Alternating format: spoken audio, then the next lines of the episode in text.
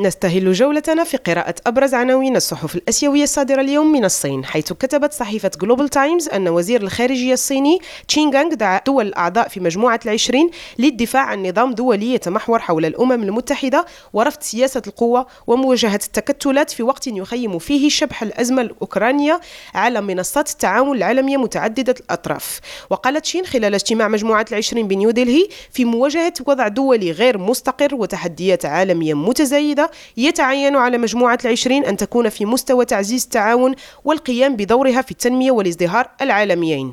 وفي تايلاند ذكرت صحيفة بانكوك بوست أن حوالي 230 ألف من حاملي الشواهد عاطلين عن العمل بالبلد. مع 64.5% تم رفضهم من طرف أرباب العمل المحتملين في الفصل الأخير من العام الماضي. وأوردت الصحيفة نقلا عن تقرير للمجلس الوطني للتنمية الاقتصادية والاجتماعية حول وضع التشغيل أنه خلال الفصل الرابع من سنة 2022 2020 تحسنت وضعية التشغيل بفضل خلق وظائف جديدة في القطاع غير الفلاحي بينما انخفض التشغيل في القطاع الفلاحي.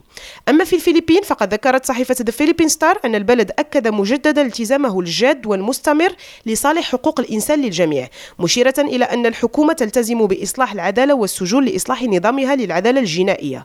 وأفادت الصحيفة نقلا عن بيان وزير العدل الفلبيني جيسوس كريسين ريمولا خلال الدورة العادية 52 لمجلس لحقوق الإنسان بجنيف أن الفلبين تتبع برنامج إصلاح شامل لضمان سيادة دولة القانون وأن كل فلبيني يستفيد من إدارة منصفة للعدالة. فاطم زهرة بالعربي ريم راديو مانيلا.